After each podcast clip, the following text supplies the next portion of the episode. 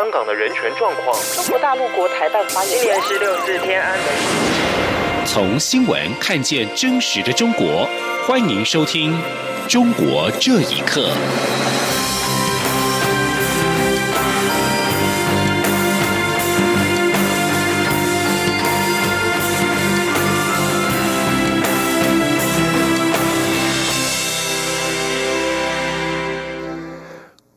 欢迎收听《中国这一刻》。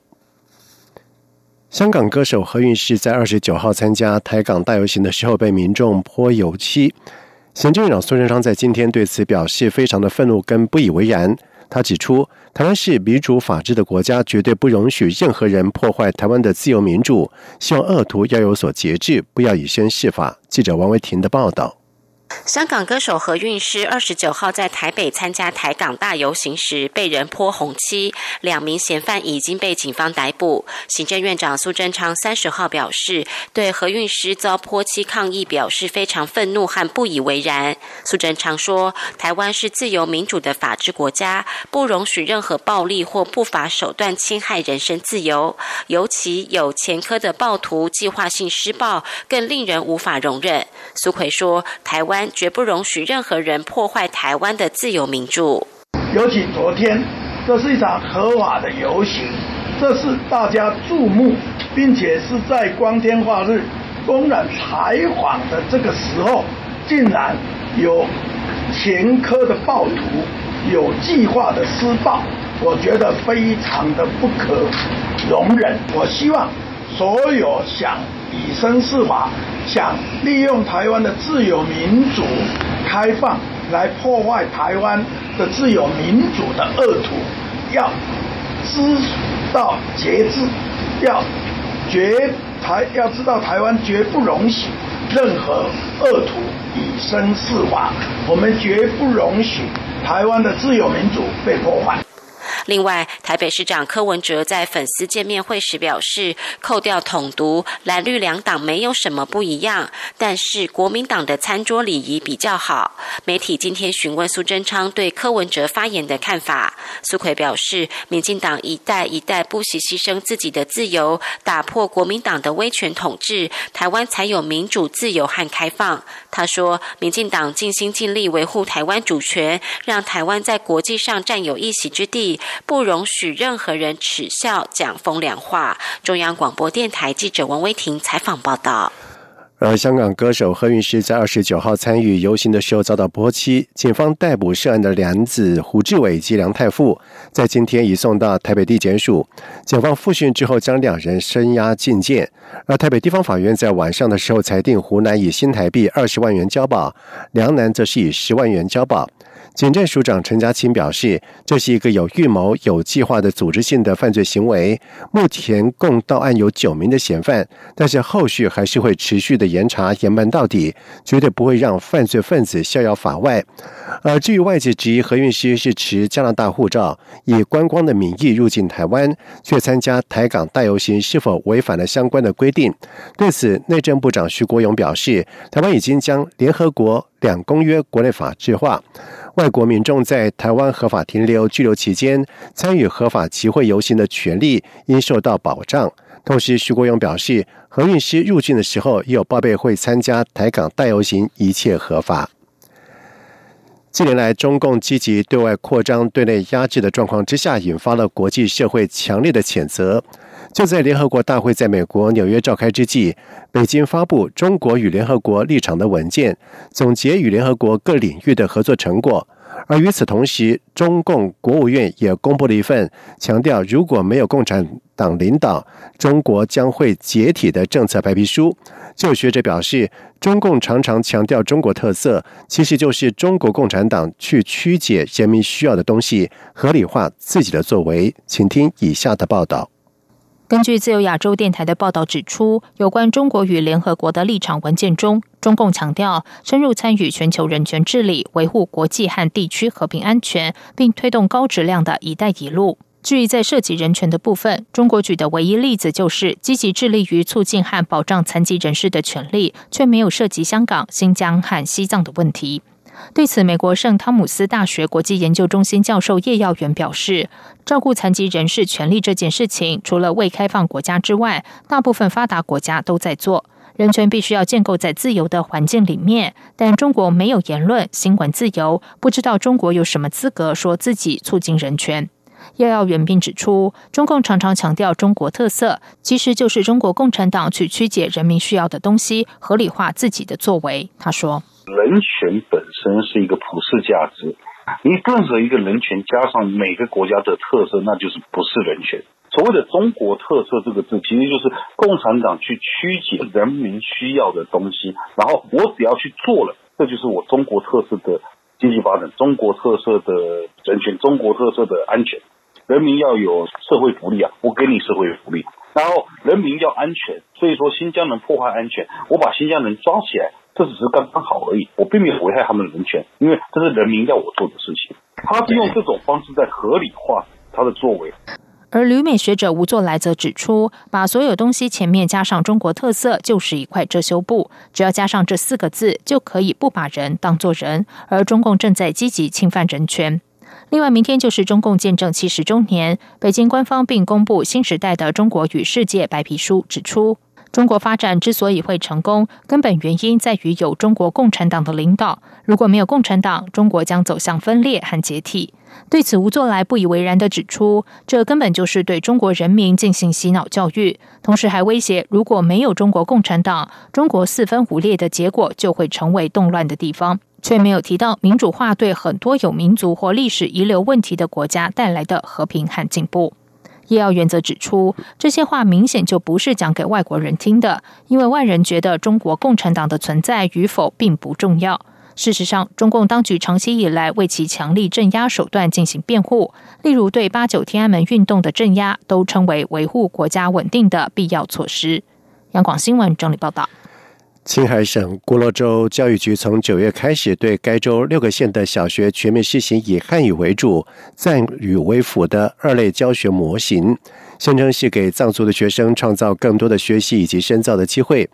不过，这项措施引起了家长强烈不满。现任藏人行政中央驻欧洲华人联络官桑林尼玛就谴责中共此举是在泯灭以及压制藏文化。请听以下的报道。所谓的一类教学模式，就是以藏语为主、汉语为辅；而所谓的二类教学模式，就是单设一个藏语课程，其他课程都采用汉语教学。事实上，藏语文在中国的处境越来越严峻，许多藏民都希望相关单位到当地考察，帮助解决藏人的母语困境。因为一类教学模式下出了很多优秀的人才，如果贸然改为二类模式，必然使少数民族学生学习受到冲击。一名藏人在接受自由亚洲电台访问时指出，青海古洛当局全面改变小学教育模型的政策，引起了学生家长不满。因为藏语文保护形势从今年起更加趋于严峻。而新教育模式导致本土语言和文化受到冲击，因此学生家长及藏区知识界人士希望中央有关部门介入调查，解决藏人母语困境，并呼吁予以改正。他说：“今年九月起，呃，国乐州采用所谓的二类模式，取消了其他课程的藏文授课，家长们非常担心藏人子女的未来受到影响，纷纷呼吁改正。”原西藏昌都资深教师、现任藏人行政中央驻欧洲华人联络官洛桑尼玛，除了谴责中共视政策为儿戏之外，并对当局正在藏地实行的二类教学模式是一种泯灭以及压制藏文化的做法。他说：“现在果洛藏族实行这个策略的话，这其实就是在泯灭和销毁，或者说排挤、压制藏文化的一个很拙劣的一个做法。”他们从来就是做法都是这样，比如像香港的话，他们以前说五十年不变的一国两制，但是呢，现在二十多年还没到五十年，就开始对香港的人权进行践踏。所以说，共产党他们自己制定的啊，就是所谓的政策，都是一种儿戏，都是随便的更改，这是就是呃共产党的一个特点。因此呢，我觉得这个策略很恶劣。洛桑尼玛愤怒地指出，对于中共当局治藏政策，广大的藏族老百姓骨子里都是反感的，而且也不认同。藏人将会持续的进行反抗。其实，中共在此之前已经在新疆开始禁止用维吾尔语教学，引发外界质疑。二零一七年九月，新疆维吾尔自治区和田地区的学校全面禁止使用维吾尔语。同时，由新疆教育出版社出版的新版维吾尔语文课本就删除了全部经典维吾尔文学以及其现代文学的部分，取而代之的是由汉语翻译成维吾尔语的古汉语作品和现代汉人作家的文章。旅美的政治评论家陈柏空对此表示，这种做法根本是刻意让维吾尔人后代汉化，丧失对自己祖宗文化、历史、文学的认知和传承。央广新闻整理报道。就在中国庆祝十一的前夕，北大自由派法学教授贺卫方的个人微信账号突然被永久的封锁，事件引发了外界的关注。美国民进集团总裁和平就表示，所谓的七十年大庆，任何异动的风吹草动都让中共非常的恐惧。而现在突然封锁了贺卫方的账号，显现中共相当害怕“贺卫方”这三个字。请听以下的报道。贺卫方是中国主张民主宪政和司法独立的自由派知名学者。二零一一年被美国外交政策评为全球百大思想家之一，也是诺贝尔和平奖得主刘晓波的支持者之一。近几年，贺卫方在网络上不断遭到严厉攻击，甚至还有极端左派人士在公开场合示威，抗议贺卫方的自由化言论。贺卫方的微信账号被封的原因是传播恶性谣言等违法违规内容。现在搜索贺卫方微信已经呈现搜索的账号状态异常，无法显示。自由亚洲电台记者曾打电话给贺卫方本人，但他表示不方便接受公开采访。美国民进集团总裁和平认为，中国当前针对言论自由的控制，可能是七十年来最严厉的一次。因为所谓的七十年大庆，任何异动的声音都让政府非常恐惧。和平指出，二零一八年他在哈佛大学的一场研讨会上曾见到贺伟方，他那时讲话就已经非常低调温和。和平说：“啊，就算是这样温和，现在都不能啊，不能接受，而把它永久的封闭，那就意味着。”贺卫方这个三个字就已经叫他们足够害怕了。贺卫方的学生人权律师、前中国政法大学法学院讲师滕彪认为，贺卫方是习近平上台之前非常大胆的体制内学者，但是近年来自由派学者的压力越来越大，空间越来越小。